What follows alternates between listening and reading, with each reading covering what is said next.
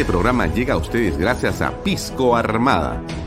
Un pisco de uva quebranta de 44% de volumen y 5 años de guarda. Un verdadero deleite para el paladar más exigente. Cómprelo en bodegarras.com y recuerde, tomar bebidas alcohólicas en exceso es dañino. Cumple el sueño de tu casa propia en las lomas de Yura paga desde 935 soles mensuales, con todos los servicios, agua potable, luz eléctrica, pistas y veredas. Comunícate por WhatsApp con una de nuestras asesoras o visita nuestra página web gprperú.com. Tu familia e inversión cómodas y seguras en las lomas de Yura. ¿Qué tal amigos? ¿Cómo están? Muy buenas tardes. Gracias por estar con nosotros. Bienvenidos a una nueva edición de Bahía Talks por Canal B, el canal del Bicentenario. Son las 6 y 30 de la tarde en punto. Hemos comenzado hoy día así en realmente ah, puntuales, como debería ser todos los días. Buenas tardes a la gente que nos está en este momento comentando y siguiendo. A Jorge Sánchez, ¿cómo te va? A María Nancy Pilco, ¿cómo estás? Gracias por seguirnos. Gracias también a Omar Iglesias, que está conectado con nosotros. Buenas tardes, nos pone. A, José Espinosa y a Yolanda Enrita Esther Mostacero Caballero, que siempre nos acompaña. Muy buenas tardes a todos ustedes y a las personas que se van sumando a esta transmisión. Varias cosas que comentar el día de hoy continúan la tensión en el sur del Perú, pero esta eh, va disminuyendo. En realidad, el día más intenso y más dramático y trágico ha sido ayer.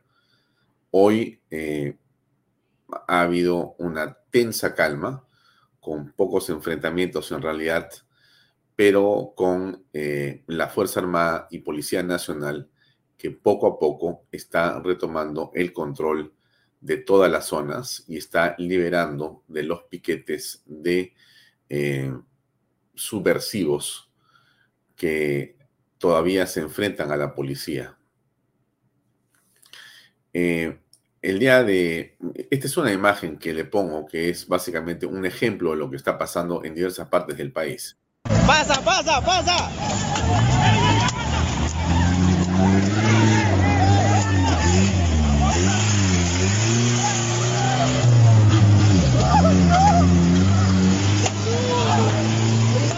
Parece imposible. lo que le he enseñado, pero en realidad es el cansancio de la gente, es el hartazgo de las personas.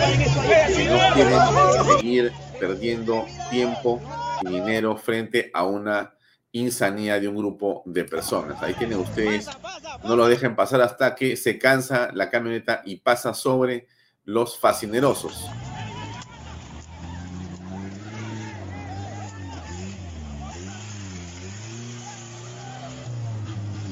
Pasan todos los vehículos que están atracados ahí y atorados durante seguramente horas, días o más. Y se cansaron y pasaron sobre las personas que estaban en este eh, espacio de retención, este retén que habían constituido, bueno, se cansaron y pasaron sobre ellos. Esto viene ocurriendo en diversas partes del país. Eh, y me parece un ejemplo importante que lo veamos aquí para que vea usted cómo es que las personas están reaccionando, cómo la gente se cansa y decide tomar por sus propias manos la iniciativa, más allá de que si llega o no la Policía Nacional, la gente no está dispuesta a seguir esperando que las cosas sucedan porque deben suceder y están dispuestos a tomar de alguna manera acciones a propia mano. Eso va a presentar sin duda una confrontación con la subversión, pero a estas alturas creo que no hay otro camino y no hay alternativa, solamente continuar y seguir procurando convencer a los que todavía se resisten a actuar conforme a la ley y a preservar la paz, respetando, por cierto, a todos los ciudadanos. Eh, varias cosas que le puedo mostrar. Pero mire, esta es la forma como eh, están empezando a actuar en otros espacios, ya no en el sur. Pero mire usted lo descabellado que es este plan eh, subversivo de generar caos a todo nivel. Mire usted el video que le voy a poner a continuación con mucho cuidado. Dura creo que un minuto y medio, pero atención con lo que va a escuchar usted. Y escuche sobre todo el final para que vea quiénes son los causantes de esto que le voy a enseñar. Ahí va. Estamos en el eh, túnel, la compuerta en este momento que va hasta Chancay Lambayeque, está disminuyendo ya el caudal. Observemos poco a poco, lentamente va disminuyendo ya esta parte de aquí, lo que anteriormente era en gran caudal, pero a este momento estamos viendo ya al otro lado que continúa el cauce normal del río eh, Cochabamba. Aquí la compuerta principal en este momento se va levantando poco a poco, lentamente, como pueden observar, y ha empezado ya a ir en su cauce normal. Ha levantado ya en su máxima capacidad eh, la compuerta principal. Y en este momento observamos aquí que ha secado al otro lado del río que lleva ya las aguas hasta Chancay Lambayeque. En este momento ya cerrado, seco el agua, observen. Ya no hay agua para la costa, no hay agua como se observara hace un momento estas compuertas en gran cantidad. Observen el túnel seco en su totalidad y desde este momento ya no hay agua para la costa del Perú. Esta es la decisión que se ha tomado entonces desde eh, este sector de El Tayal de cerrar la compuerta que irriga para esta zona de Chancay, Lambayeque. Esta es la decisión que se ha tomado los dirigentes ronderos de Cochabamba, de Chota, que poco a poco se irán sumando. Podemos escuchar también el sonido aquí de eh, el trabajo de estas compuertas a levantar eh, esta compuerta y eh, conocer también ya de que ya el cauce del río Chotano está avanzando con normalidad. Esta es la decisión que se ha tomado en esta hora. Entonces se acaba de cerrar la compuerta para el río Chancay Lambayeque y el cauce normal en este momento es Cochabamba de la provincia de Chota. El pueblo unido jamás será vencido. El pueblo unido jamás será vencido. El pueblo unido jamás será vencido. Sin duda, lo que dice Juan Granados que nos acompaña en este programa suscribimos plenamente su eh, comentario, ¿no? Es un acto de terrorismo, una violación de los derechos humanos.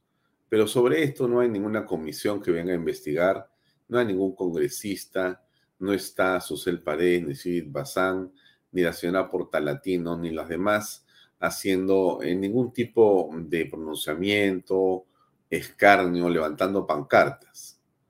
Aquí simplemente es la voluntad de unos ronderos que han decidido hacer lo que ustedes han visto, cortar el agua, cortar el agua. Así es. Eso implica eh, enormes problemas para los embrios y para la gente que, bueno, como todos los seres humanos, vivimos al pie de los cauces del río porque los ríos permiten justamente que el líquido elemento se procese y sirva para que las ciudades y las zonas urbanas puedan desarrollar sus actividades normalmente. Bueno, acá hay un grupo de ronderos que decidió llegar y cortar. Dijeron, bueno, en realidad estamos muy molestos con el gobierno y se acabó esto, no hay más agua.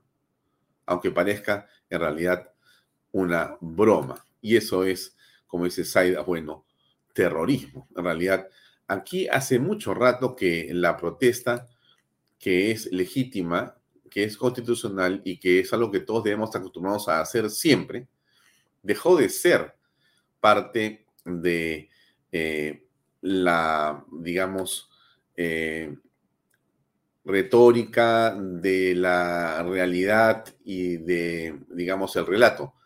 Eh, en realidad, a estas alturas sabemos con, con mucha precisión que ya no hay un tema de protesta, es un tema básicamente de violencia, de subversión, de eh, un ataque criminal contra las personas y contra los bienes públicos y privados. De eso vamos a hablar en extenso, porque tenemos imágenes que estoy seguro a usted lo van a conmover y lo vamos a dar en su momento.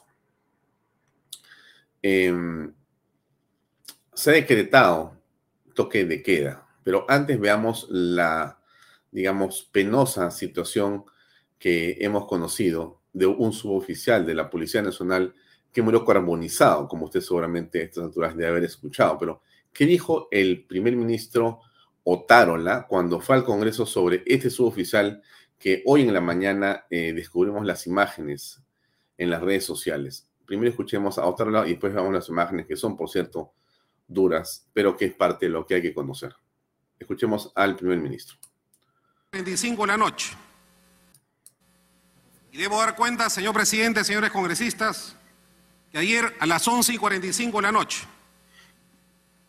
en las inmediaciones del Colegio San Martín de la urbanización Colmena, en Juliaca, un grupo de manifestantes retuvieron a la unidad móvil de la unidad de emergencia de la policía de placa PR 14648, conformada por una tripulación de dos suboficiales, quienes fueron agredidos a mansalva por los manifestantes y en ese sentido se constituye al lugar de los hechos la policía y constata que un policía fue golpeado y maniatado y el otro, el subalterno de segunda, José Luis Sonco Quispe, lamentablemente ha fallecido, ha sido quemado vivo en su patrullero. Deploro esta agresión contra la fuerza del orden. Y una vez más, llamamos al orden, a la paz y a la tranquilidad de todos los peruanos. No podemos estar asesinándonos entre nosotros. Honor y gloria a la Policía Nacional de Perú. Honor y gloria al pueblo hecho ley. Honor y gloria a nuestras fuerzas del orden que cuidan nuestras vidas, que cuidan nuestra integridad. Honor y gloria al Perú.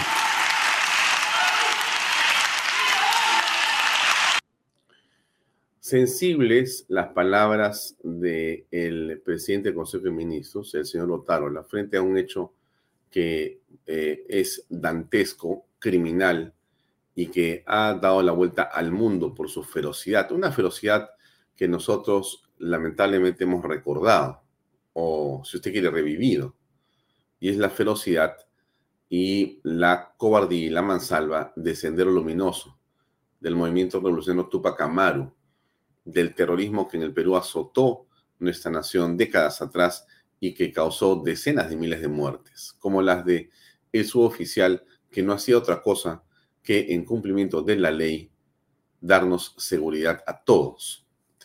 Esta es la imagen penosa. Eh, con su borseguisto. Eh, además, Ajá, está su grado, también su marmete, todo está en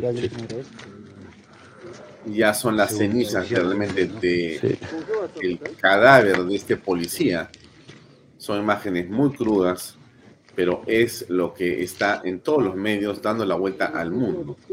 Con un cartel que dice Dina asesina. Este es el vehículo. Colegio San Martín, donde se puede ver en imágenes lo que sería un vehículo policial que ha, ha sido incendiado y ardido totalmente y al costado se puede ver a lo que sería un efectivo policial, se puede ver el cuerpo de un varón, no sabemos cuántos años aproximadamente, 35 podría ser, y está sin vida el cuerpo. Este hecho habría ocurrido en la medianoche, al parecer el vehículo. Bien, esto ocurrió ayer, ayer ha sido un día eh, realmente traumático, 17 personas fallecidas. Eh, creo que este suboficial eh, adhiere o adiciona una eh, muerte más en este baño de sangre que ayer lamentablemente ha tenido la policía y la Fuerza Armada que enfrentar frente a miles de personas y manifestantes que intentaban tomar eh, la ciudad por completo, el aeropuerto y demás instalaciones. Finalmente, el gobierno ha decretado el toque, el toque de queda. Escuchemos qué dijo Tarola al respecto hoy en el Congreso. El Ministerio Público y el Poder Judicial hagan su trabajo. Esto significa el desplazamiento de peritos y la invocación para que siempre los fiscales de prevención de delito estén en el lugar de los hechos. En segundo lugar, el día de hoy se ha aprobado en el Consejo de Ministros un decreto supremo que declara la inmovilización social obligatoria en Puno por el plazo de tres días, desde las 20 horas hasta las 4 de la, de la, mañana. Esto en salvaguarda de la vida, de la integridad y de la libertad de todos los ciudadanos connacionales de Puno. Igualmente, se ha desplazado el día de hoy, muy temprano, una comisión del gobierno multisectorial integrada por el jefe de asesores del despacho presidencial, el viceministro de Gobernanza, el viceministro de Salud, el viceministro de Justicia, el director general de Defensa Pública y el director general de Derechos Humanos del MINJUS, tratando de establecer un canal de diálogo y debo dar cuenta que lo están consiguiendo.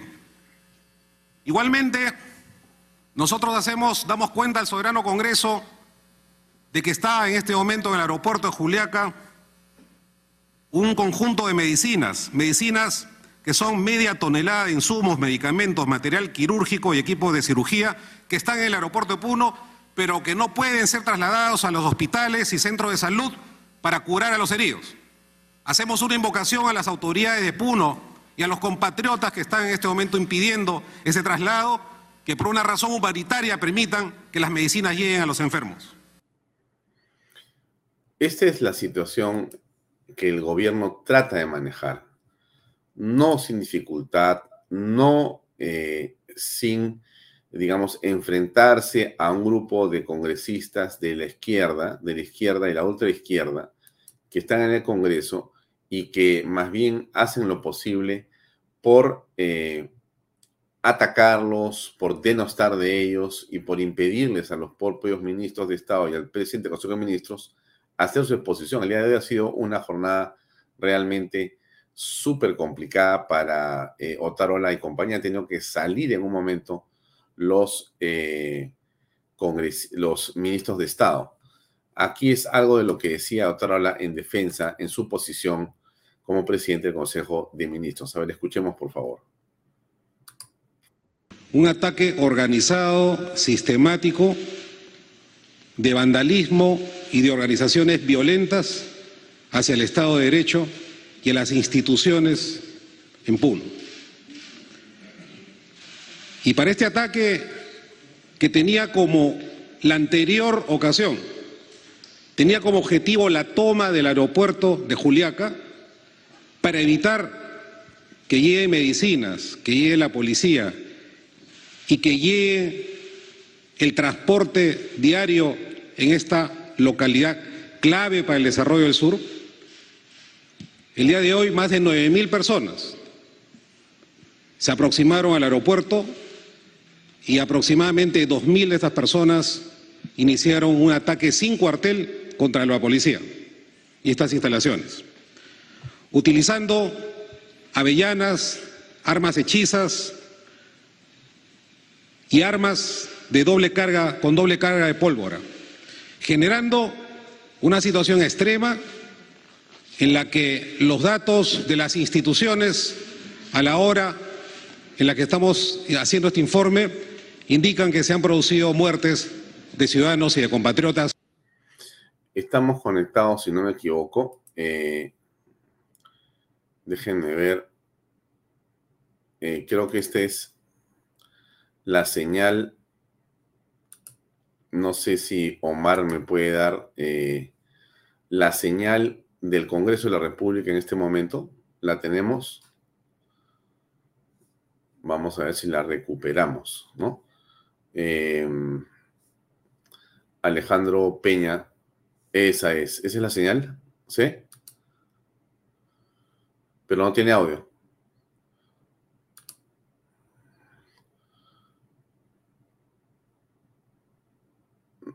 A ver si me pueden poner el audio, por favor, em, de lo que está diciendo Sigrid Bazán en el Congreso de la República. Nada por aquí, nada por allá.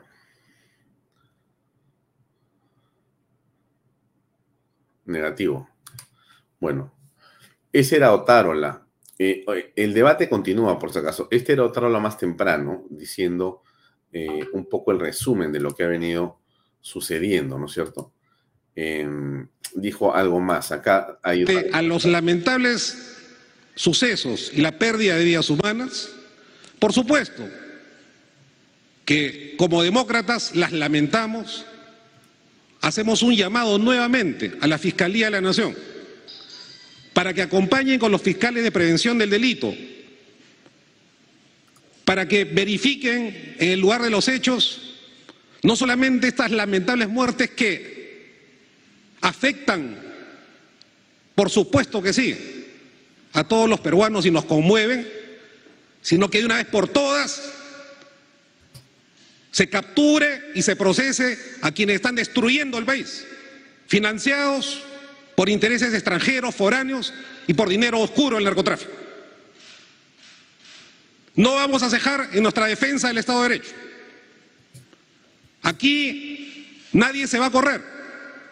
Aquí no vamos a permitir que esta sonada que pretenden hacer nuevamente contra Lima se haga efectiva en los próximos días, como lo han anunciado probablemente el 14.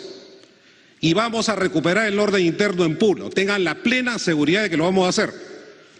Porque nuestro objetivo central, señores, es defender la paz, la tranquilidad, la integridad de los 33 millones de peruanos que... Eh, estamos efectivamente conectados. Premier, porque si bien es cierto que hay que defender el, el Estado de Derecho con toda convicción y con toda fortaleza, también hay que tener en cuenta que hay una región del país, la región sur y la región también del centro del país, que durante décadas han sentido el abandono. Entonces, por ejemplo, plantear en este plan de, en este plan de gobierno algo como, por ejemplo, una, un plan masivo de inversiones para el sur y sur centro, hubiera, Sierra Central hubiera sido necesario. Pero claro, no hemos visto eso. Yo he visto cosas medias raras en el, en el, en el plan, como por ejemplo 100 millones de soles para las, las ollas comunes, 300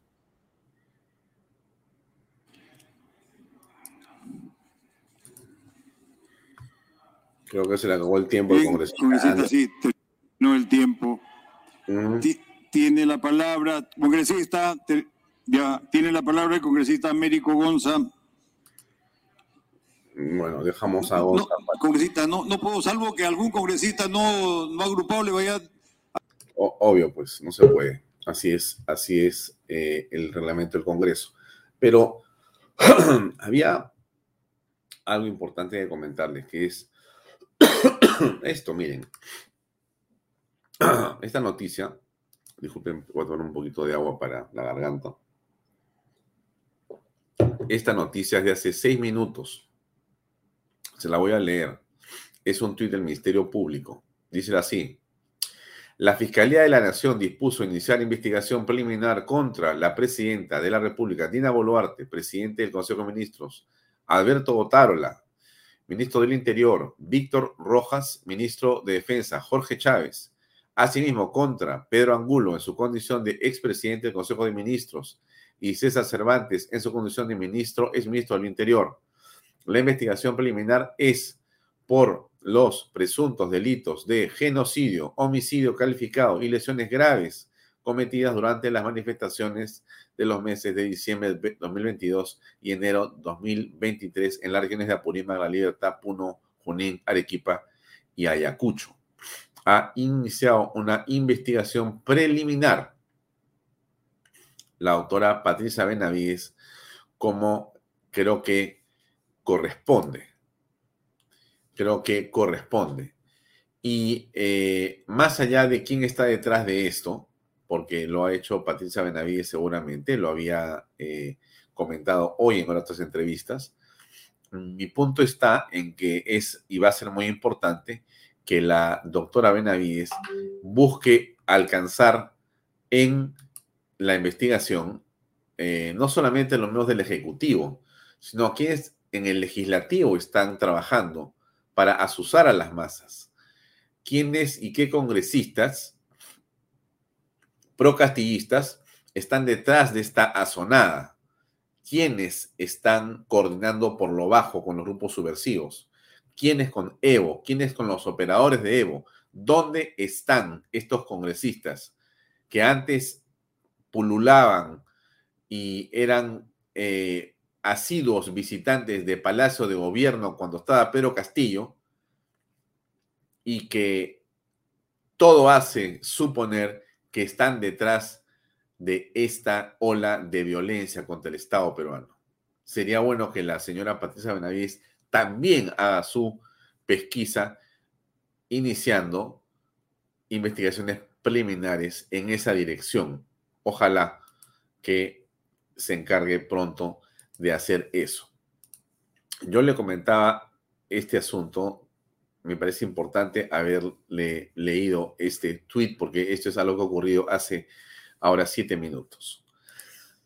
Algo importante es que hoy estuvo el congresista Guillermo Bermejo, varias veces acusado, investigado por eh, pertenecer a células terroristas y demás.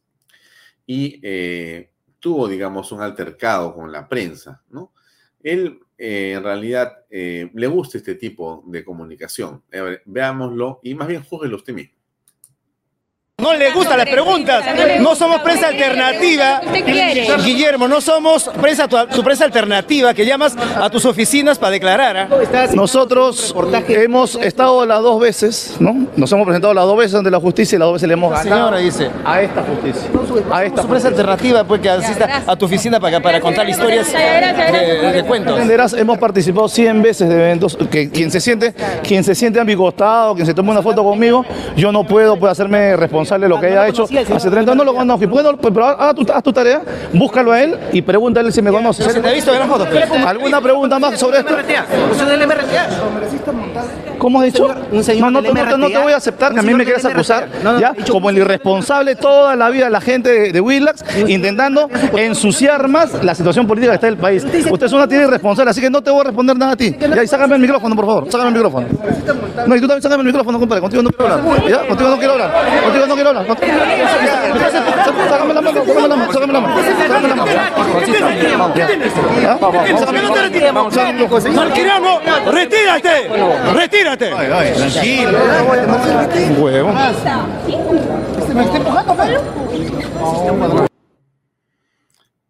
Ese es exactamente Guillermo Bermejo. Creo que está eh, definido en toda su dimensión. Un hombre eh, soberbio, prepotente, que ha cultivado ese clima con la prensa. A la gente de Willax la eh, digamos, menosprecia e insulta permanentemente.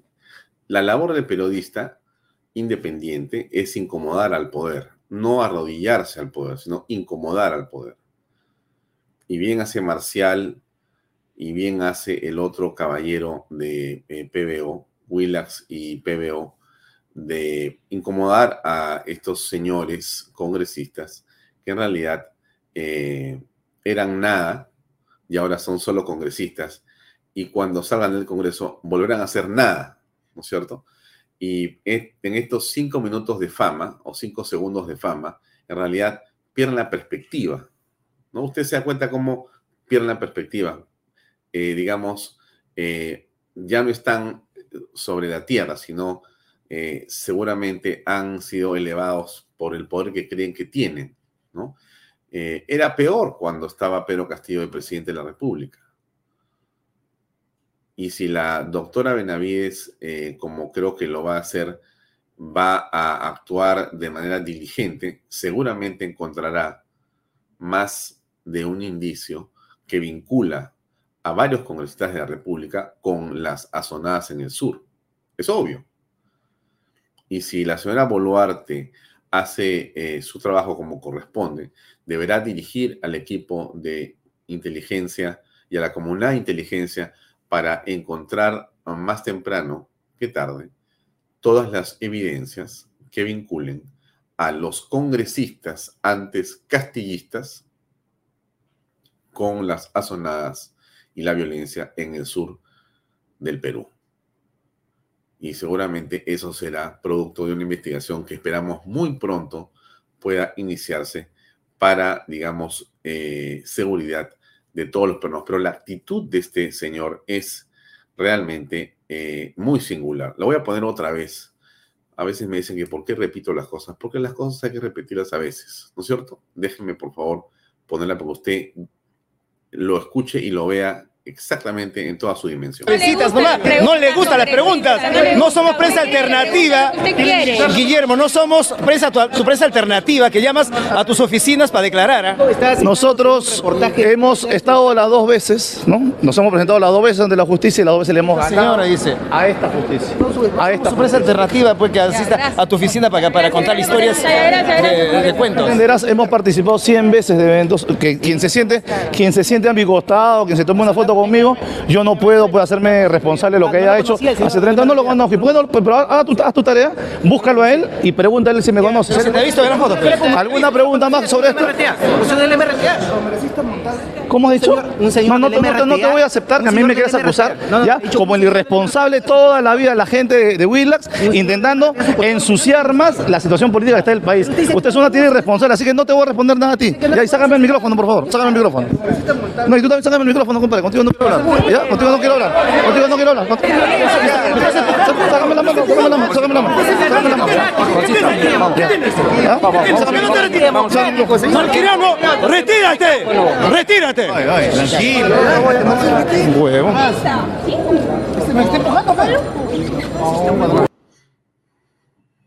Ese es eh, Guillermo Bermejo,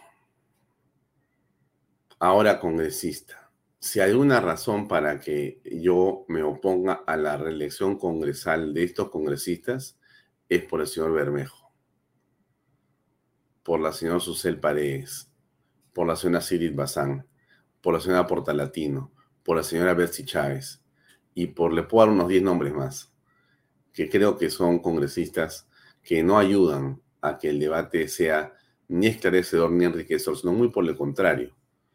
Esa iniciativa que han presentado en el Congreso para que haya reelección de los actuales miembros del Congreso, eh, lamentablemente hay, eh, digo lamentable porque hay congresistas que solamente merecen la reelección, pero si en esa reelección, dado lo que hemos visto y analizado con usted en este programa, vamos a tener la posibilidad que estos, digamos, personajes se reelijan, eh, me parecería atroz para la democracia. Si algo tiene de razón el público cuando, digamos, critica al Congreso, cuando está de mal humor eh, por el Congreso, cuando eh, le asigna una baja calificación, es por este tipo de parlamentarios. El señor Bermejo, la señora Paredes, la señora Bazán, la señora Portalatino, la señora Chávez y demás, eh, digamos, colegas que están en ese grupo de ahora oposición y antes cortesanos del poder presidencial, eh, en realidad son parte de aquello que la gente identifica como un Congreso que no debe eh, volver nunca más y que deberían irse junto con Pedro Castillo. Y junto, dicho sea de paso, con los miembros del Jurado Nacional de Elecciones y de la OMPE, ¿no es cierto? Eso es otro tema, pero están ahí presentes. Pero es indispensable comprender que esa mala fama está constituida por este tipo de actitudes, de personalidades, de eh, permanentes impromptus que eh, tienen estas personas y que lamentablemente un grupo enorme de eh, medios de cable o de prensa radial les da cabida, les da cabida para decir o hablar, digamos, una serie de cosas y para sostener una serie de ideas que en realidad están colisionando desde mi punto de vista con aquello que quiere la mayoría de peruanos y que busca de manera correcta eh, enrumbar el país hacia un destino más seguro y más justo. Creo que ellos están más bien en la dirección de eh, la eclosión social, en la dirección de eh, la turba, ¿no? Porque hacen turba en el Congreso. El día de hoy el espectáculo ha sido dantesco, ¿no es cierto? Usted de haber visto, y si no le voy a dejar una foto para poner enseguida, la forma en la que se han comportado todos estos congresistas eh, con pancartas, colocando bolsas negras con la foto de los supuestos fallecidos en el, eh, la zona oval o central del hemiciclo frente a los, a los ministros de Estado, poniéndoles en la cara cartulinas. Esa es la manera como consideran ellos que se actúa en representación del pueblo, ¿no? cosa que en realidad es eh, algo que lo que hace es envilecer, degradar y eh, contribuir a esa mala o esa pésima imagen del Congreso de la República. No hay cómo eh, evitar esto. Ya Williams les ha dicho, no pueden poner carteles encima de sus escaños, no les importa, ellos ponen el, papel, la cartulina que quieran, cuando quieran, como quieran, no los pueden, son peor que chicos malcriados. Pero ellos tienen el objetivo fundamental de petardear la democracia desde adentro, de ridiculizar, de generar estos eh, niveles de eh, vergüenza ajena.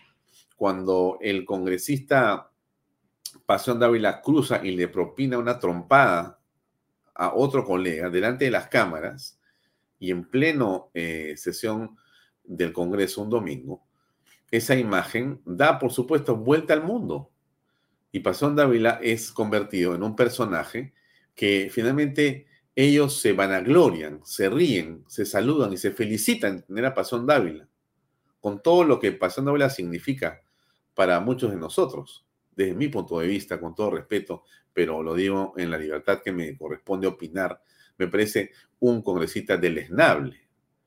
Y a mí, sinceramente, eh, escucho sus opiniones y, bueno, prefiere no oírlas.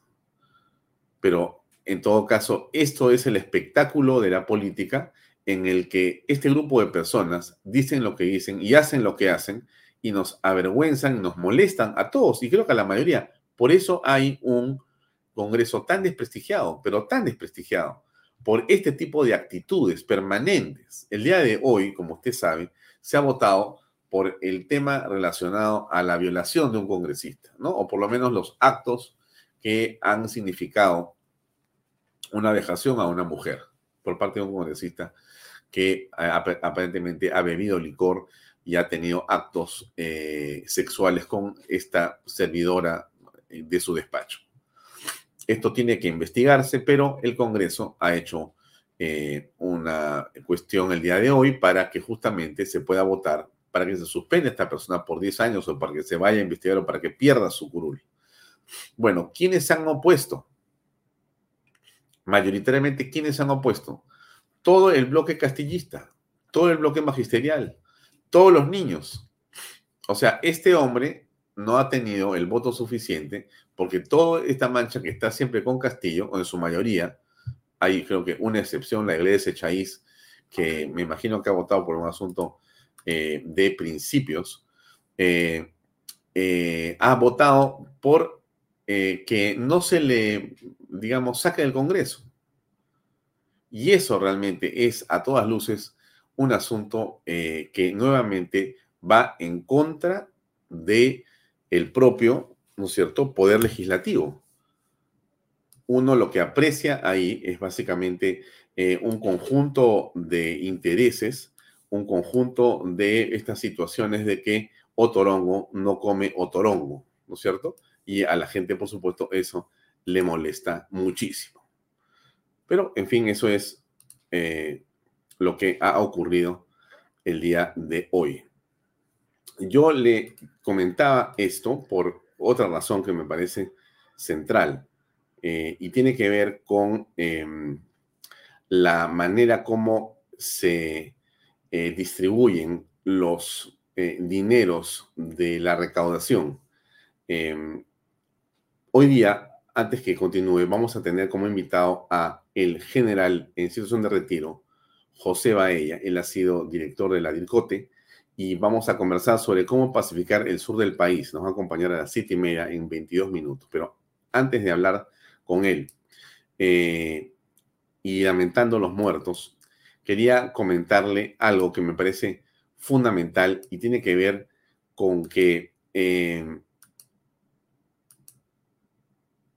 esto de acá, noviembre del año 2022 ha sido el cuarto mes consecutivo en el que cayó la minería y la inversión minera. Muy bien, ahora quiero que escuche este videito para que usted saque su conclusión de lo que pasa con los ingresos por la minería.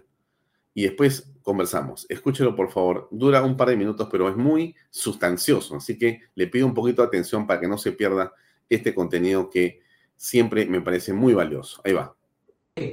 Ahí nomás quedó. ¿Recuerdas este cuadro? El gobierno central, los gobiernos regionales y municipales van a recibir casi el triple de lo que recibieron en años anteriores. 14.500 millones de soles. Esta cantidad ha sido entregada al Estado por impuestos y una gran parte por canon y regalías. ¿Qué se puede hacer con esos 14.500? Pregúntate, ¿qué le falta a tu región? ¿Qué es lo que realmente necesita tu localidad, tu comunidad? Soy Marco Loremola y con la data de la minería formal hemos calculado cuánto costaría construir ese colegio, esa posta que tu región tanto necesita. ¿Qué se podría hacer con ese dinero? Hay unos puestos de salud nivel 1-2, incluyendo construcción, equipamiento y médicos. Se podrían construir 4.700 colegios que se necesitan tanto, incluyendo construcción y equipamiento, 6.500. Es tanta la cantidad que se podrían construir más de 2.500 kilómetros de carretera, lo equivalente a la distancia de Tumbes a Tacna. ¿Te das cuenta lo importante que es compartir esta información? Nuevamente te pido que pases la voz. ¡Hagamos bulla! Se tiene que conocer esto. Todos tenemos que conocer esto. Y de todos depende que se conozca. De ti también. Taguea, comparte, comunica esta info. Es por el bien de todos nosotros. Sí, la reflexión parece válida, sean estos números en este sector o en otro, pero hay que comprender la importancia de la recaudación, pero sobre todo la importancia de quienes permiten que esa recaudación crezca o sea la que sostenidamente hemos tenido en el país. Y el sector minero es uno de los que aporta de manera más eh, regular, consistente y creciente dineros en una actividad que está arriba de los 4.000 metros de altura, donde no existe nada, donde hay mineral que hay que extraer para poder convertirlo en oportunidades para todos los peruanos. Si usted no toma ese mineral, si usted no lo explota, no lo exporta, no le da un beneficio, ese mineral se va a quedar ahí. Mientras que si lo sacamos, el costo de oportunidad es enorme de tener justamente esas divisas para poder hacer todo lo que está en ese video, ¿no? Imagínense usted esa cantidad de colegios, de postas médicas o de carreteras. Y no es un dinero que no tengamos, ¿ah? O sea, es un dinero que tenemos, pero que no sabemos usar otra vez el problema de la gestión aparece también como un nubarrón para todos, ¿no es cierto? Pero entonces no hay que perder eh, de vista estas cosas, porque dentro del problema que el Perú tiene de violencia en este momento, parte de ese problema de violencia tiene que ver con la incapacidad o la ineficiencia del Estado y de sus autoridades para poder gastar correctamente los dineros que se recaudan.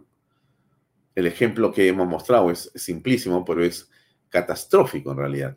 No se sabe gastar, no se sabe invertir socialmente y eso es realmente algo eh, absolutamente, eh, digamos, indignante. Eh, por eso es que más allá de la legítima razón o derecho que se tiene para poder protestar, la pregunta que nos hacemos también es si eh, la gente que no está con los violentistas, correcto, no está con los subversivos, sino que quiere protestar, sabe lo que está pasando con los dineros que pasan desde el Ejecutivo, desde el gobierno central y van a las regiones vía, mi, vía este, municipios y vía gobiernos regionales. Sabe que tienen ellos cientos y miles de millones de soles para gastar y que gastan mal. Esa posta, esa carretera, eh, esos poblados sin luz eléctrica, agua o desagüe, que no existe, no es porque necesariamente no haya dinero, está el dinero ahí.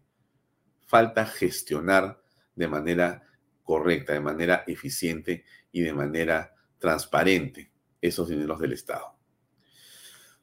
Eh, la violencia ha continuado y no es una cosa sencilla. Mire, usted la forma como eh, los fascinerosos, los subversivos han estado atacando a la Policía Nacional. Mire usted esto. Otro cohete. El.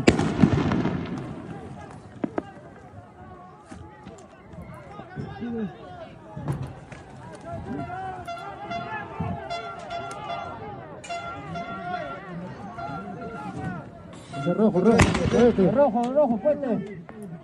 Otro cohete, otro cohete. Viene, viene arriba.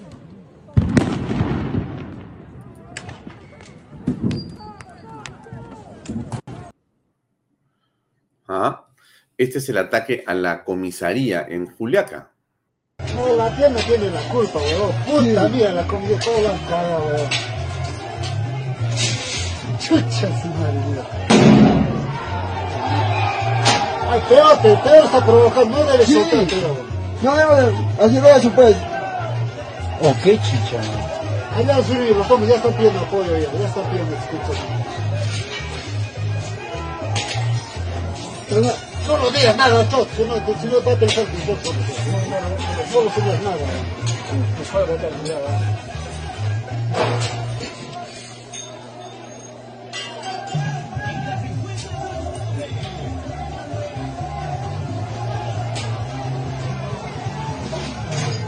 Qué basura eso. Sí, un tú.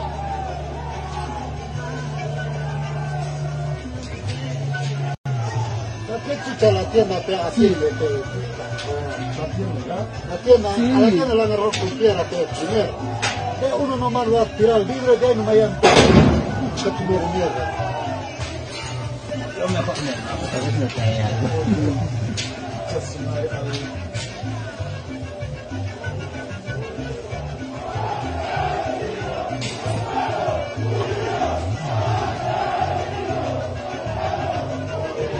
asados con los tombos, pero sí.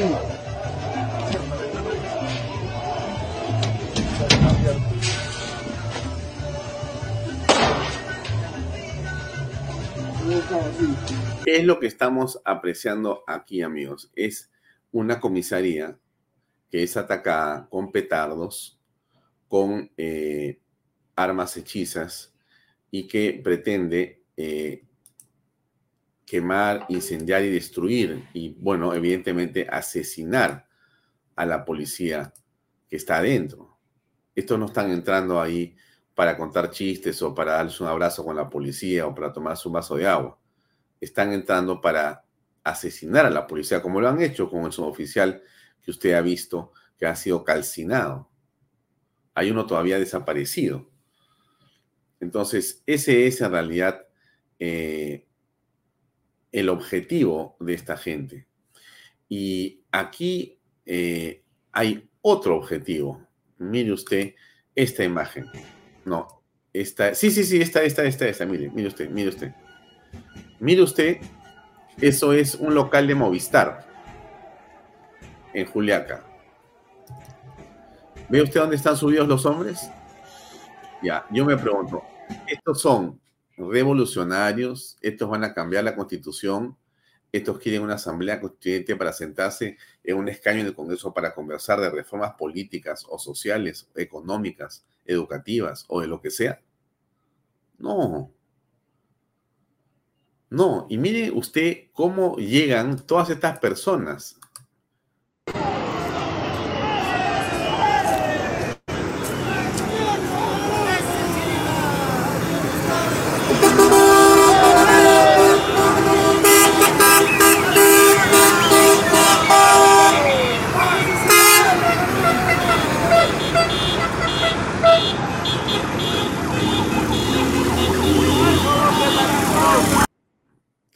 ¿Quién paga esto? ¿Quién les da combustible, vehículo, alimentación, alojamiento? ¿Quién los dirige? ¿Quién los entrena? ¿Quién les da las armas? ¿De dónde sacan las armas hechizas, las bazucas? Y todo lo que le disparan a diestra y siniestra a la policía. ¿Quién se los proporciona?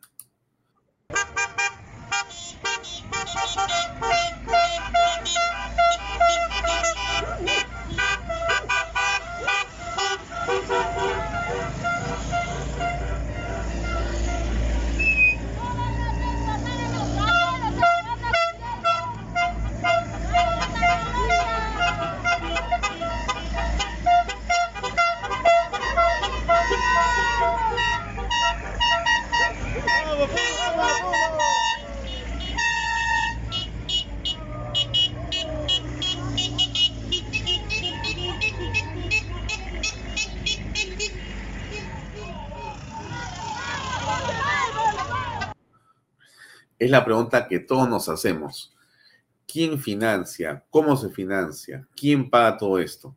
Bueno, básicamente, usted ya lo dice en varios comentarios acá, tiene que ver con la minería informal, o con la minería, mejor dicho, ilegal. Tiene que ver con eh, el narcotráfico, tanto el de clorhidrato, el de marihuana, como el de amapola. Tiene que ver con eh, la trata de blancas, con la prostitución clandestina, con el secuestro de personas, con el sicariato. Todas esas mafias que están alrededor de la, eh, digamos, eh, forma en que hay zonas casi liberadas en Puno con respecto de la formalidad, porque hay una, digamos, territorio de nadie, donde la, autoridad no impera. Bueno, todo ese mundo quiere que se mantenga igual y quiere que crezca. Y por lo tanto quiere mostrar su poder y quiere que el caos continúe, porque en el caos hacen negocio. Este caos que para muchos es días de parálisis de trabajo, cierre de aeropuertos o cierre de vías, para otro grupo de personas es un escenario estupendo para hacer negocios eh, de narcotráfico. De narcotráfico. Los grandes embarques se llevan, se organizan y se trasladan en esta coyuntura. Es obvio. Es obvio. Entonces, eh, el tema político es un pretexto, es un pretexto. Esta movilización, en realidad, para un eh, narcotraficante es nada, porque finalmente, ¿de cuánto estamos hablando? ¿Cuánto cree usted que cuesta movilizar estas camionetas? Es plata, pero también le diré que no es plata. No sé si me explico, ¿no? O sea, es dinero, pero no es tanto dinero tampoco. Claro, para mí, para usted, puede ser un montón de billete, o sea, movilizar pues este, 50 camionetas, ¿no es cierto? O 100 camionetas, ¿no es cierto? Pero 100 combis a una cantidad determinada por combi, uno multiplica, serán mil, dos mil, tres mil, cinco mil soles, serán diez mil soles. Meter gente adentro no es tanto. Para un narcotraficante, gastarse en este paseo eh, 30 mil soles o 50 mil soles es realmente nada, nada, pero nada de nada, ¿no? Después de lo que hemos visto hace unos días que aparecían, eh, creo que 140 millones de dólares en transporte de cocaína, ¿no? Que han descubierto la policía hace poquito. ¿Qué significaría? ¿Qué significaría pues para estos señores movilizar 50 o 100 camionetas? Nada en realidad. Entonces, bajo este esquema hay que comprender que estamos eh, frente a un narcoterrorismo. Lo que siempre ha sido Sendero Luminoso, porque Sendero Luminoso, el de Mel Guzmán, eh, tenía una vinculación directa y estrecha con el narcotráfico. Financiaban su operación vía el narcotráfico finalmente eran eh, los chalecos de los narcotraficantes. Sendero finalmente el MRTA terminaron siendo eso. Y acá deben ser lo mismo de los mineros ilegales y en el camino está la monserga política de algunos. Pero es el, digamos, el hambre con la necesidad que se juntan en esos espacios. Porque eso es tierra de nadie, ¿no es cierto? Entonces es eh, complejo la manera como tiene que actuar la Fuerza Armada frente a una situación de desorden como la que estamos apreciando. Ahora, este asunto de Evo es realmente muy interesante. Yo encontré un video que le quiero compartir para que lo vea por una... Dura creo que cuatro minutos, pero es muy interesante porque cosas que yo no sabía y que, por cierto, creo que usted también debería conocer. Acá se lo pongo para que usted lo escuche.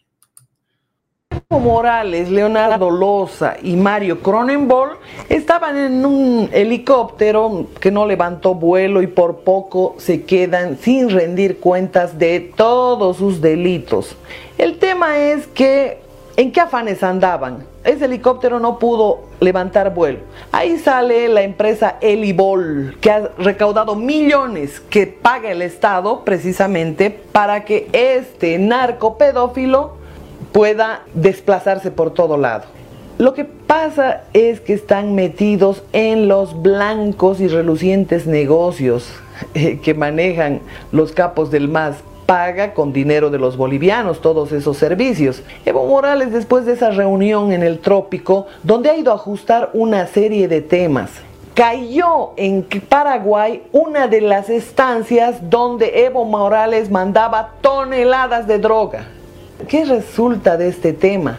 viene por supuesto la preocupación total, porque definitivamente esta estancia que ha caído hace muy poco resulta que era el puerto donde Evo Morales repartía la droga después de que Venezuela ha tenido aquel incidente, la caída del militar venezolano que recibía los cargamentos en Maiquetía. Sin lugar a dudas hay preocupación. Sin lugar a dudas, usted entenderá cuál la razón para que Evo Morales lo mande precisamente a un sindicato de narcotráfico como embajador, como diplomático en el Paraguay. Y les estoy hablando de Mario Cronenbol. Resulta que el último incidente ocurrido cuando se ha hecho el allanamiento a esta estancia en Paraguay, que tenía pistas, que tenía una cantidad de infraestructura para recibir el narcotráfico, se les acabó. La pregunta es para los organismos internacionales. ¿Les queda alguna duda que Bolivia es un narcoestado? ¿Les queda alguna duda que operan acá los cárteles más importantes de México, Colombia, Perú, cuya droga es cristalizada en el Chapare? y la expansión ya se ha llevado adelante en el TIPNIS y por supuesto se busca también toda la Amazonía boliviana que hace frontera con Brasil. ¿Qué duda le queda a la DEA? ¿Qué duda le queda al gobierno de Estados Unidos? ¿Qué duda le queda a la ONU? ¿Qué duda le queda a derechos humanos? Que este es un narcoestado. Equivale a decir que Pablo Escobar hubiera llegado a ser presidente de Colombia o el Chapo Guzmán hubiera llegado a ser presidente de México. En Bolivia, el que gobierna, el que ha gobernado durante casi tres lustros, se llama Evo Morales. Y los organismos internacionales no se dan cuenta que el par de Escobar y de Chapo Guzmán están gobernando Bolivia. El nuevo presidente boliviano, Luis Arce Catacora, por supuesto no gobierna ni el color de la camisa que va a utilizar en el día. ¿Saben qué gobierna? ¿Saben quién gobierna? Evo Morales. El similar, no del presidente del Perú, de Colombia, bueno, no, del Perú sí. No el similar de qué otro país les puedo decir, porque el comunismo y el narcotráfico han irrumpido todo el hemisferio sur. Pero es equivalente a Pablo Escobar, al Chapo Guzmán, y este tiene el poder detrás del trono. ¿Cómo llega Evo Morales? Con la ayuda de las corporaciones de Soros que están interesadas en el uranio, en el litio, en el oro, en las piedras preciosas. Este es el fin último, el coltam de la chiquitanía. Enormes riquezas que tiene Bolivia. Y por supuesto, estas grandes corporaciones utilizan este tipo de delincuentes como utilizaron a Noriega, como utilizaron a Bin Laden, y los usan y los desechan. Bueno, Evo Morales ya se cree parte del club, ya se cree reptiliano. bueno, esto eh, que dice esta dama tiene mucho de cierto. Algo de leyenda urbana, una buena parte, una buena parte de eh, certeza. Y el poder que tiene Evo Morales lo está ejerciendo en el Perú. El Perú es en realidad el enemigo de este grupo eh, ultraizquierdista, eh, donde tenemos a Venezuela, a Nicaragua, Colombia y lamentablemente Bolivia, una buena parte Argentina y estos países que han sucumbido a este progresismo, a este progresismo. Y el Perú es en realidad eh, un bastión de la democracia, de la libertad, de la familia, de la vida, del conservadorismo, de la derecha. Y es en realidad eh, un espacio que ellos quieren tomar a sangre y fuego. No les importan las muertes de personas. Y estas muertes, las que hemos hablado en los últimos días, estas decenas de muertos, son única y exclusiva responsabilidad de estos ultraizquierdistas de Evo Morales, de Pedro Castillo y de todos los que han estado asusando desde el principio y organizando desde el principio esta masacre. Qué bueno que la fiscal va a investigar, porque tiene que investigar a todos los que resulten responsables. Insisto, tiene que ampliar esa investigación a los congresistas, a los políticos, a los medios, a los operadores que han instigado esta ola de violencia y de muerte en el país. No es, en modo alguno, solamente un asunto que tiene que ver con Dina Boluarte chumitos de Estado. No, señores, no, señores. Aquí hay una mano que mece la cuna que mueve la cuna. Y esa mano es la mano de los países que están desesperados por el Perú, que odian al Perú, porque el Perú ha decidido ser independiente. El Perú ha decidido cuadrarse frente a este globalismo, frente a este grupo de países y decirles no al comunismo, no al progresismo. Y eso es lo que detestan. Detestan la derecha, detestan nuestros pensamientos, detestan nuestra claridad y nuestra transparencia. La de usted, por cierto, no la mía, la de usted. Y entonces ese, eh, digamos, impulso por la verdad que hoy eh, maneja la mayoría de la población se contrasta claramente contra el eh, rumbo de la mentira, contra el relato mentiroso, fantasioso y en realidad irrepetible de estos Bermejos y compañía.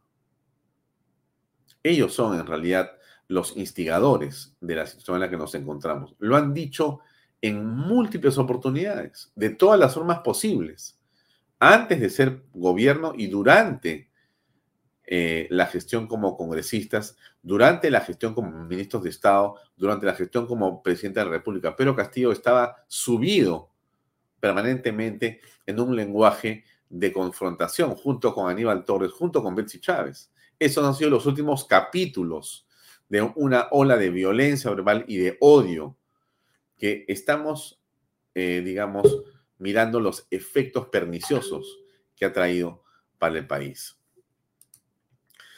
Bien, eh, son las 7 y 31 minutos y estamos muy cerca de poder conectarnos con José Baella, el eh, general en retiro José Baella, y poder conversar con él en torno a lo que habíamos dicho en el titular de nuestro programa, ¿no es cierto? Esto que está aquí y se lo voy a colocar nuevamente.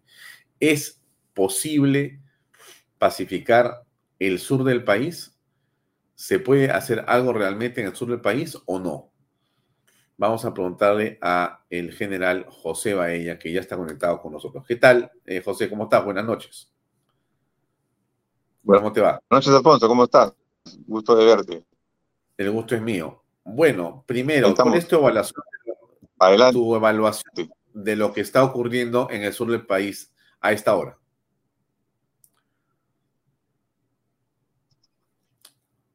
Eh, aló, no sé si me escuchas. Sí, te escucho, sí te escucho. Ah, te escucho, te escucho. Sí, te preguntaba cuál era tu evaluación de lo que pasa en el sur del Perú a esta hora. Ya, eh, tenemos que hacer una situación retrospectiva y ver esto que no viene de ahora, sino viene de hace mucho tiempo, ¿no? ¿Qué es lo que está sucediendo ahorita con los, este, los partidos de izquierda radical? Esta es una situación que hay que tener en cuenta y también una interferencia internacional, ¿no? Esto se ha juntado para poder exigir, para poder poner contra las cuerdas al gobierno de turno, en este caso de la presidenta Dina Boluarte, y exigir lógicamente su renuncia, exigir este, cierre del Congreso, referendo y nuevas elecciones. Todos apuntan a eso. Y esto, eh, en mi modesto entender, no va a parar, este, Alfonso. No va a parar porque para mí es la única oportunidad que la radical y también la, la, este, esta, este proyecto político de RUNASUR por parte de Evo Morales ha, ha colado en las mentes mucho en la mente de las personas, especialmente en el sur. Entonces, esto no va a parar y van a tener que arrinconar, quieren arrinconar, como te digo, al gobierno de turno y depende el gobierno de turno de los mecanismos que adoptes para poder salir de esta crisis, porque yo no quiero ser apocalíptico, como lo digo varias otras oportunidades, pero este, podemos perder el país podemos perder el país, ¿no? Entonces, este, ya se anuncia también una marcha de los cuatro suyos y le han puesto cuatro suyos casualmente para que piensen que todo el Perú está de acuerdo con esto, ¿no? Pero las cosas están difíciles, ¿no? Lo que le ha pasado ayer al suboficial de tercera, Policía Nacional, héroe de la democracia, Soncos Quispe José Luis, es algo increíble. Es algo increíble. Es un homicidio calificado por la situación de, este, que tiene él como policía. Se han ensañado con gran crueldad. Como ellos sabían y lo han quemado supuestamente vivo al efectivo policial. Lamentamos todas las muertes, pero lo que han hecho creo que con su oficial de tercera Sonco es una situación ya desgarradora. Y acá no le, le pongamos terruqueo, no lo terruquemos nada, sino que la idea es que pongamos cualquier adjetivo, pero estas son las cuatro formas de lucha que utilizaba Sendero Luminoso en los 80 y los 90. Eso no hay duda, no hay duda. Los sabotajes, en caso de los ataques al aeropuerto, los aniquilamientos selectivos, en caso de, ¿cómo se llama?, de, estos dos suboficiales, este suboficial y los otros, el otro suboficial que logró escapar, ¿no? El combate guerrillero y la agitación y propaganda armada. Esas son características claves de Sendero Luminoso en los 80 y los 90, ¿no? Ahora, eh, ¿es posible, eh, José, que eh, se entable un diálogo con una parte de la población que pudiera estar siendo manipulada por los subversivos? Mira, este trabajo político-ideológico por parte de Runasur y por parte de la izquierda radical viene de tiempo, viene de tiempo. Yo creo que sí es posible, pero va a tener que buscar todos los mecanismos porque ahorita están cerrados ahorita están cerrados. Lo que pasa es que tenemos que entender los peruanos que es la única oportunidad que van a tener toda la izquierda radical. Estamos hablando de Perú Libre, estamos hablando de eh, Verónica Mendoza, estamos hablando de Guido Bellido, estamos hablando de Bermejo, estamos hablando de este eh, ¿cómo se llama? Este, todo lo que, lo que, todos los frentes este, democráticos, todos los frentes de defensa a nivel de provincia. Estamos hablando de, de las economías en lo que es formal, todo esto se está juntando y sentarse ahorita, nadie, nadie da cara. En primer lugar, nadie da cara para poder conversar con ellos. Pero la democracia, yo creo que este gobierno tiene que hacer todos los esfuerzos para poder hacerlo, para poder hacerlo. Porque no le veo buen, hacemos un análisis de varios escenarios a futuro y no, lo, no le veo buen, este, un buen, buen término a esto, ¿no? Un buen término. no crees, José, que el Estado, la Fuerza Armada y la Policía Nacional puedan prevalecer en esta crisis y encauzarla hacia unos niveles de paz como todos queremos? ¿No ves eso posible en los próximos días? Es posible, es posible, Alfonso, es posible, pero no sé si tú has escuchado las declaraciones, eh, especialmente de la presidenta ya has escuchado las la representaciones, habla de impunidad, que se tiene que investigar. La Fuerza Armada y la Policía Nacional actúan bajo el imperio de la ley, bajo la Constitución. Todos los peruanos tenemos que saber que eh, el policía, para hacer uso de su arma de fuego, es decir, la fuerza letal, tiene un procedimiento, tiene una legislación, tiene un manual de derechos humanos. No es que la policía ni la Fuerza Armada sale a matar, no la policía y la Fuerza Armada pueden hacer uso de las armas eh, letales, en este caso las armas de fuego, cuando está en peligro su vida y cuando está en peligro la vida de otras personas. Y en estos casos ha sido visible a través de videos, a través de una serie de medios de comunicación que han proyectado las imágenes, que ellos han sido resistían con sus escudos, resistían con sus, ¿cómo se llama? Con, su, con, con, con los cascos que tenían. Pero llega un momento, pues, que, a la hora que te avientan avellanas, a la hora que te avientan bombardas, a la hora que te avientan granadas, a la hora que te avientan dinamita, ¿qué haces? Tienes que defenderte también, hacer el, uso letal de la fuerza. Y ese, ese uso letal de la fuerza, de acuerdo a la ley, es el uso progresivo. Inclusive la sola presencia del policía ya es, el, es, es, es una, una, una situación para que los manifestantes, en este caso, este, sientan de que hay la presencia policial, de que la policía está cumpliendo su, su, misión que, le haga la Constitución. José, eh, hace unos minutos el Ministerio Público ha comunicado a través de un tuit que se va a iniciar una investigación preliminar contra Dina Boluarte, contra Alberto Otárola, contra Víctor Rojas, Jorge Chávez, Pedro Angulo y César Cervantes. En realidad, por los presuntos delitos de genocidio, homicidio calificado y lesiones graves cometidos durante las manifestaciones en los meses de diciembre y enero en las regiones Apurímac de la Libertad, Puno, Junín, Arequipa y Ayacucho. ¿Qué opinas al respecto? Bueno, mira, cuando uno asume una, una responsabilidad política, y en este caso asumir una responsabilidad política después de un golpe de Estado fallido, yo creo que uno tiene que asumir toda la responsabilidad. Si bien es cierto, si, haya habido, si ha habido excesos en cuanto al uso de la fuerza por la parte de la Fuerza Armada o la, o la Policía Nacional, que se investigue. Estamos en democracia, que se investigue hasta este, llegar a, los responsables. Pero no podemos dejar de lado de que si el gobierno no actuaba o no actúa como debe ser y sentando posición, sentando posición, nos van a seguir incendiando la pradera. Y este término incendiando la pradera es todo lo que están haciendo, todo lo que están haciendo. Ya programaron una marcha de cuatro suyos.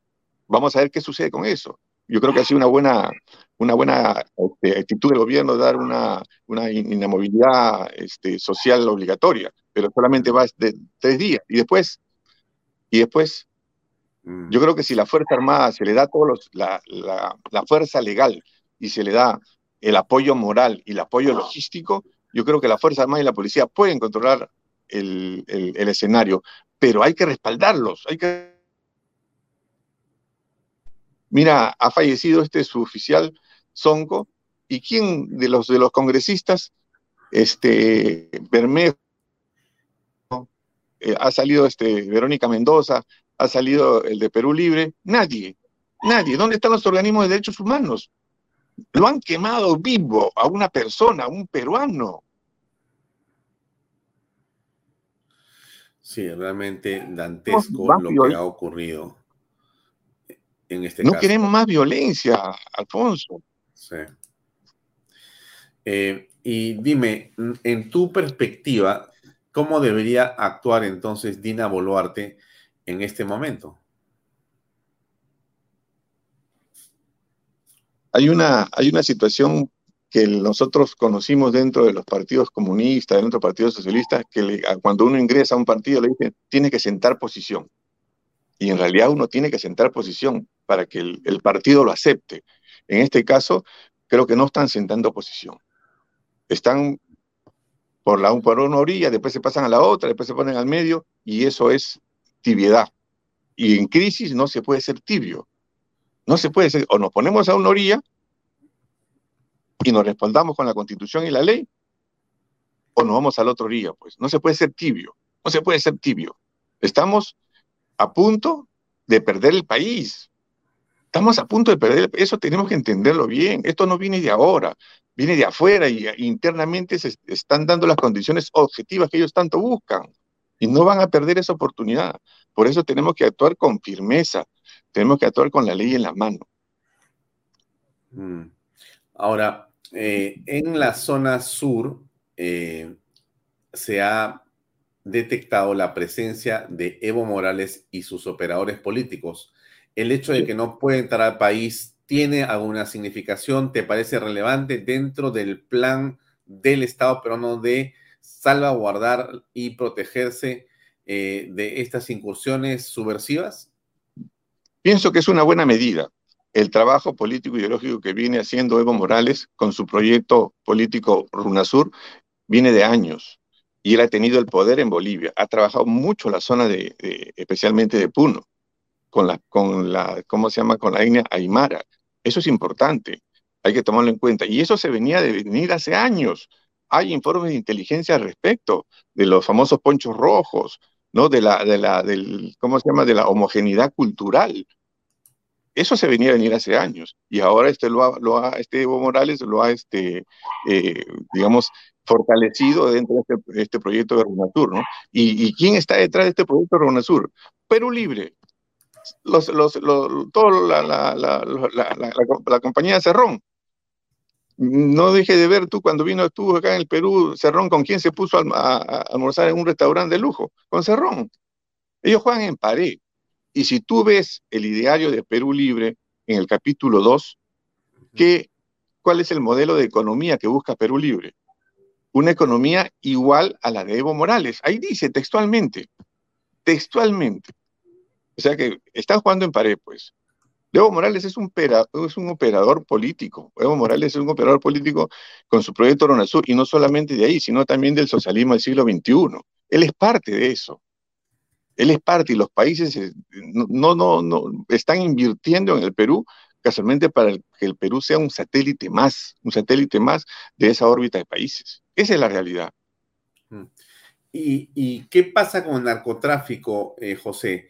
¿Qué papel juega en todo esto? ¿Hay realmente un interés? ¿Está financiando todo esto el narcotráfico o la minería ilegal? Cuando, cuando Evo Morales estuvo de presidente, expulsó a la DEA, expulsó a las situaciones estas de, lo que era el control de, drogas por parte del apoyo que le daban especialmente el, gobierno americano, los norteamericanos. ¿no? Evo Morales se tiene conocimiento por razones de inteligencia de que él se eh, hacía, daba carta libre.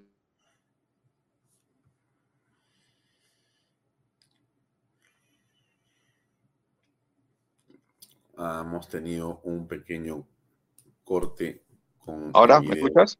Sí, ahora te escucho. Dale, por favor. Ya.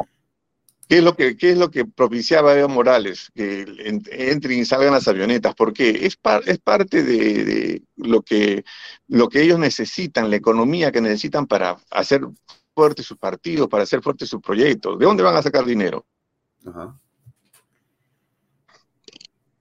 Van a sacar dinero del narcotráfico. Es por eso, es por eso que recordemos en la campaña, que todavía hay una campaña con, con el expresidente Castillo, ¿qué es lo que prometía Castillo en el Braille?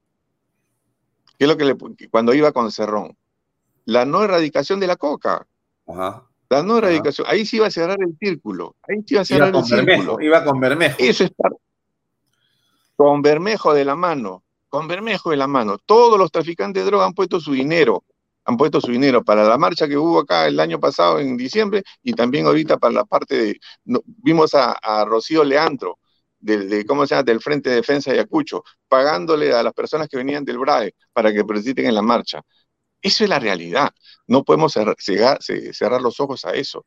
Todos los frentes de defensa, nadie los ha elegido pero ellos se autoeligen, ¿por qué? Porque son la gente que de una u otra manera tiene más conocimiento o los que este, mueven mejor la masa. El que mueve la masa gana la guerra, dice Mao, ¿no? Y eso es lo que se está dando. Ahora, ¿tú crees que existe por parte del gobierno o de la, digamos, eh, oposición o del el oficialismo democrático, no sé cómo llamarlo, el grupo de centro, de centro derecha del Congreso, de, de las fuerzas democráticas, ¿existe la conciencia del peligro y de lo que hay que hacer? Yo creo que sí, yo creo que existe. Lo que pasa que... O sea, William la tiene clara para ti, William la tiene clara. Por supuesto, por supuesto. William, este, ¿cómo se llama? El otro congresista, Otárola también. Otárola lleva, ha sido un magnífico discurso. Ha levantado la moral de las Fuerzas Armadas. La moral es importante, este, Alfonso.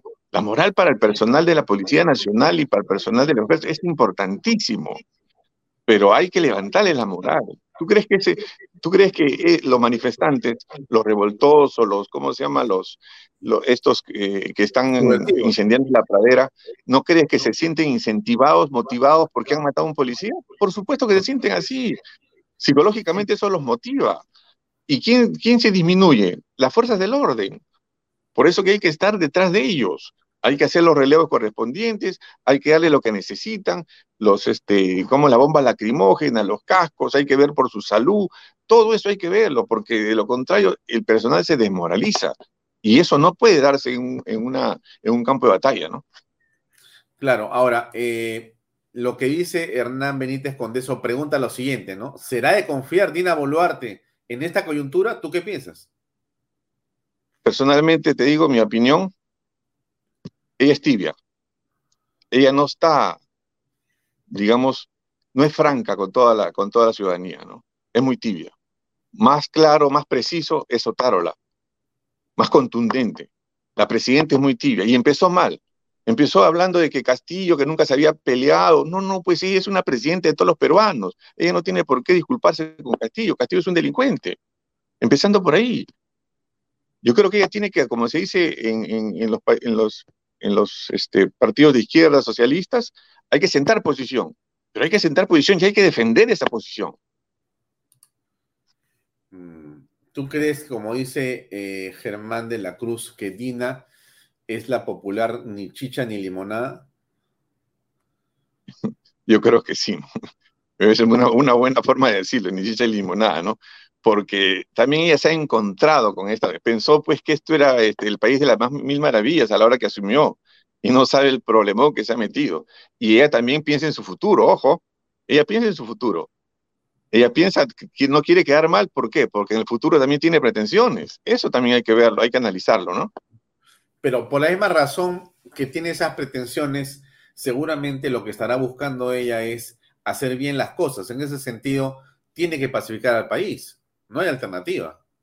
Por supuesto, no hay alternativa. Y tiene que dar, como te digo, este, nosotros estamos acostumbrados que cuando hay crisis tenemos que tomar las mejores decisiones. Y para eso tengo que rodearme de la mejor gente. Se tiró un balazo a los pies, sacándolo al, al, coronel este, de la DINI. Juan Carlos Liendo. Juan Carlos, Juan Carlos Liendo. Ahora el que ha entrado es un muchacho que también conoce, es conocido también en el mundo policial en inteligencia, pero no, no vas a sacar a un jefe de la DINI cuando estás en crisis, pues, por más que te caiga mal, por más que quiera terruquear a todo el mundo, o de repente no tendrá razón, pero no lo puedes sacar, pues. Tienes que aceptar la información que él te da para que tú tomes decisiones, porque eso es la inteligencia. Y ahora se necesitaba toda esta inteligencia. Y se necesita toda esta inteligencia. ¿Y, ¿Y, tú crees, José, que Dina Boluarte presionada podría terminar por renunciar a la presidencia de la República? Si no toma medidas drásticas para mantener el Estado de Derecho, todas las fuerzas de izquierda, todas las fuerzas que eh, ahorita están aglutinadas en el sur del país con el apoyo de Morales, la van a hacer renunciar. Ese es su objetivo. Ese es su objetivo. No, no hay otro. No hay otro. Porque ellos quieren adelantar elecciones, quieren este, tener una, una... Eh, adelantamos elecciones de acá a seis meses. ¿Y a quién elegimos? Vamos a la gente va a elegir a, la gente de izquierda. Mira el problema del tribunal. Mira el problema del tribunal. Que deja elegir a los eh, congresistas, a los eh, ex senderistas. Bueno, no hay un ex senderista, ¿no? ¿tú, crees que un senderista se puede rehabilitar y puede dejar de pensar en la violencia como forma para poder hacer política? Alfonso, en mi experiencia, el que tiene el marxismo, leninismo, maoísmo pensamiento Gonzalo, lo lleven los genes. Lo lleven los genes. Mira al abogado que le pusieron a Pedro Castillo.